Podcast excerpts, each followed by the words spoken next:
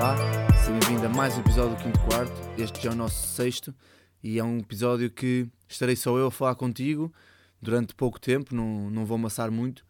sobre hum, esta minha experiência que tem sido não só a nível da academia, mas também de criar o podcast, de estar constante movimento e não parar e não, não me acomodar com o que já tenho. Na altura, quando o Nuno me fez este convite de vir para a academia, eu não tive bem a noção do que é que era e o que é que é a MVP Academy no seu todo, na sua estrutura completamente profissional, como academia de, de alto rendimento para jovens de basquetebol. E acho que só foi mesmo no dia em que eu cheguei que realmente percebi o que é que passa, por onde ia passar o meu futuro, não só este ano, mas eu espero que corra bem nos próximos anos. Porque realmente quando nos dá uma notícia deste, deste tamanho, deste gabarito, nós durante muito tempo pensamos que é, que é, não que é mentira, mas sim que é, um, que é algo que, que é como se fosse uma fantasia. Ou seja, eu até setembro falava com, com quem tinha que falar sobre, sobre a minha ida para a academia, mas falava sempre com um tom, com um pé atrás, como se pudesse não acontecer. E foi realmente no dia 8 de setembro, quando eu cheguei, quando começaram os trabalhos oficiais, que que me caiu a ficha de onde é que estava e o que é que estava a fazer.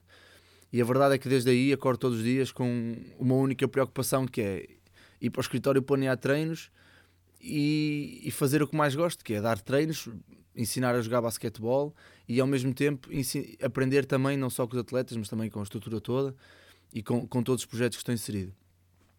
Mas obviamente que nem tudo são, nem tudo é um mar de rosas, como é óbvio. O facto de, de sair de casa aos 23 anos, o facto de deixar um curso de engenharia por acabar, o facto de deixar a minha família, os meus amigos, a minha zona de conforto, foi tudo um foi tudo uma adaptação muito difícil no início. O facto de viver sozinho e ter que fazer toda a lida da casa, que na verdade não estava habituado, eh, pode parecer que não, mas tem, afeta sempre, afeta sempre o nosso, o nosso rendimento, o nosso rendimento no desporto e na, na nossa profissão. Mas como tudo, a adaptação foi feita e nas primeiras semanas fui-me habituando a estar sozinho, fui-me habituando a viver sozinho, me habituar a uma coisa que eu achava que nunca ia ter que me habituar, que é o silêncio. É algo que agora dou, dou muita importância, principalmente à noite, para descansar. E passado o mês já estava completamente ambientado, já tinha, já tinha as minhas rotinas feitas, já tinha as coisas todas programadas, o que é que fazia, o que é que não fazia. E a partir daí comecei então a ter uma vida mais calma, onde eu me conseguia concentrar muito mais no meu trabalho. E obviamente que o trabalho segue, segue esse caminho. Eu, na altura na altura quando aceitei o convite para vir para a academia, o meu primeiro pensamento foi: eu não posso ter só a academia, tenho que ter mais coisas para ocupar o meu tempo, para me fazer crescer como, como treinador e para poder também dar algo a, a este desporto que já me deu tanto. E foi, é daí que eu criei a página do Coach Vasco, é daí que vem, surge a ideia do podcast. Um, o facto de estar sempre em contacto com, com imensos treinadores estrangeiros, de tentar perceber como é que funcionam as coisas lá fora e essa, essa vontade de fazer mais sempre foi um bocado a minha filosofia de não me acomodar com o que tenho, mas sim tentar sempre jogar numa, numa, zona, numa zona muito, muito cinzenta, no sentido em que estou sempre fora da minha zona de conforto. E o podcast vem nesse sentido, senti a necessidade de, de acrescentar algo em mim e algo que pudesse acrescentar valor ao basquetebol nacional e senti que o podcast e os podcasts hoje em dia que tem, são uma são uma, uma estrutura tão, tão grande e está a crescer em, em grande escala que faltava em Portugal. Já temos alguns podcasts que eu, que eu ouço, e, mas são podcasts informativos, são podcasts de discussão hum, de, de ligas de, da NBA, da Euroliga, da Liga Portuguesa, e eu senti que faltava o outro lado, faltava a parte das entrevistas, faltava a parte de conhecer os outros treinadores, de saber como é que se trabalha, porque sempre foi uma, uma necessidade minha de conhecer como é que as grandes estruturas trabalhavam, como é que o Porto trabalha, como é que o Benfica trabalha, como é que o Oliveirense, que é bicampeão nacional, trabalhou durante, durante estes dois anos, sempre tive esse cuidado de, de tentar uh, perceber. E o podcast vem nesse sentido. E ainda bem que, que eu criei, porque estou a adorar a experiência. Obviamente há sempre muito a melhorar. Ainda agora estou a ter grandes dificuldades em gravar este episódio e tenho que cortar e fazer de novo, e cortar e fazer de novo várias vezes porque é normal, não me sinto confortável e acho que é uma coisa natural, não me sinto confortável a falar para o microfone sozinho com três almofadas e uma manta por cima da cabeça para, para tirar o, o, o ruído, o ruído e o eco do, do, do, episódio. Mas é isto que tem que se fazer, é, são estas pequenas coisas que nos fazem crescer. E o podcast está a ter uma receptividade brutal e eu quero te agradecer a ti. E se, se ouves todos, não ouves, se é o primeiro que estás a ouvir, não interessa, eu quero, é que, eu quero é chegar ao máximo de treinadores possível. E durante estes três meses tem sido uma, uma montanha russa de emoções, obviamente. Está a ser ótimo o facto de eu só viver do basquete, como é óbvio, o facto de dar treinos individuais à hora do almoço, dar treinos coletivos à hora à tarde e, e dar, fazer isso repetidamente todos os dias e ao fim de semana ter 3, 4 jogos é um bocado contra aquela, aquela máxima do quem corre por gosto não cansa. Porque eu acho que quem corre por gosto cansa, só não, só não estoura, nem, nem, nem fica exausto. Porque realmente é cansativo o trabalho, mas o, a sensação de, de, de cumprimento e de, e de felicidade que eu tenho no final do dia realmente envolve todo o cansaço que possa existir. Porque acho que principalmente a minha geração, tem que começar a seguir mais os seus sonhos, sejam eles muito ortodoxos, pouco ortodoxos. A primeira pessoa a fazer disso em Portugal, a última pessoa a fazer isso em Portugal, a primeira pessoa a fazer isso no mundo. Eu acho que nesta idade temos é que tentar, mandar-nos de cabeça e acaba por ser um bocado essa a filosofia com que eu vou para, para Rio Maior. Hum, não é fácil, está, já, eh, já disse isto há um bocado, obviamente não é fácil largar tudo, mas depois quando chegamos a casa e vemos o e vemos as pessoas orgulhosas do que nós estamos a fazer e, e realmente felizes por nós termos seguido os nossos sonhos, acho que faz parte, faz parte de todo esse processo de, de dever cumprido. E basicamente tem sido assim os três meses. Três meses têm sido muito trabalho, obviamente muitos ajustes da minha parte, da parte da academia, como é óbvio, um projeto novo, mas que, que eu sinto que tem pernas para andar e que eu sinto que podemos tirar muitos, muitos frutos e muitas coisas boas de, do, dos miúdos e não só, mas também para nós. Estou super ansioso com o que vem daí, na segunda parte da época, super, super ansioso. Vou pela primeira vez, se tudo correr bem, ao torneio Mica em Barcelona. É, vai ser a minha primeira experiência internacional como treinador. Estou ansioso, nervoso, expectante,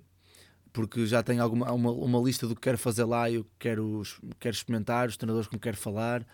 o networking que quero criar, porque isso é uma coisa muito importante se tu estás, se tu estás na dúvida se podes ou não mandar mensagem àquele treinador, àquele treinador todo muito conhecido que toda a gente conhece e que se calhar tu achas que ele não é tão receptível a receber essa mensagem,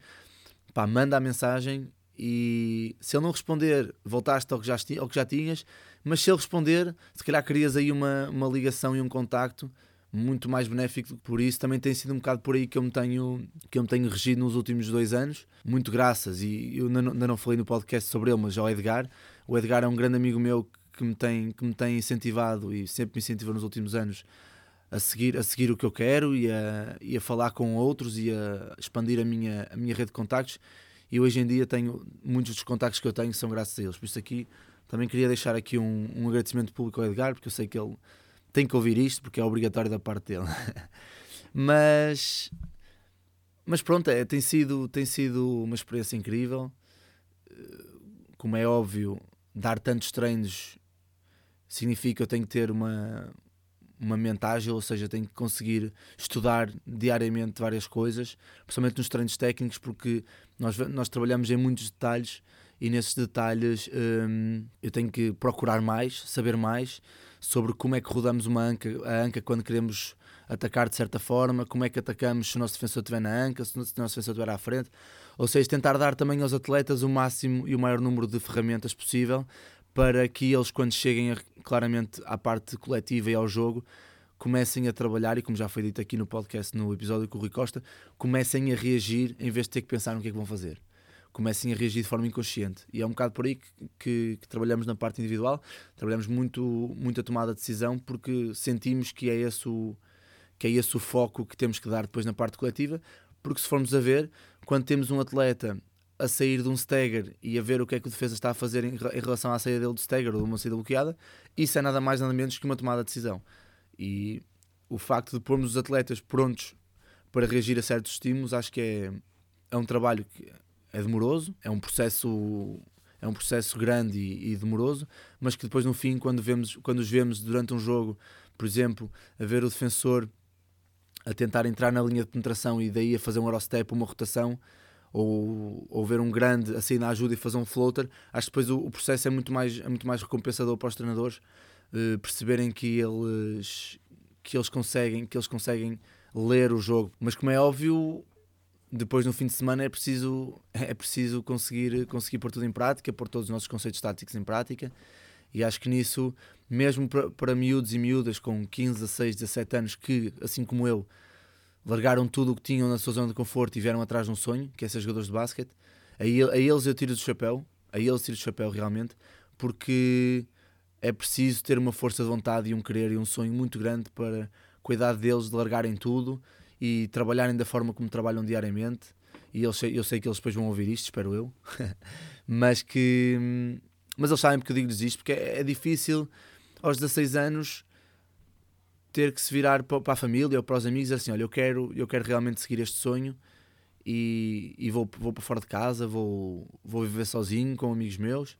e vamos trabalhar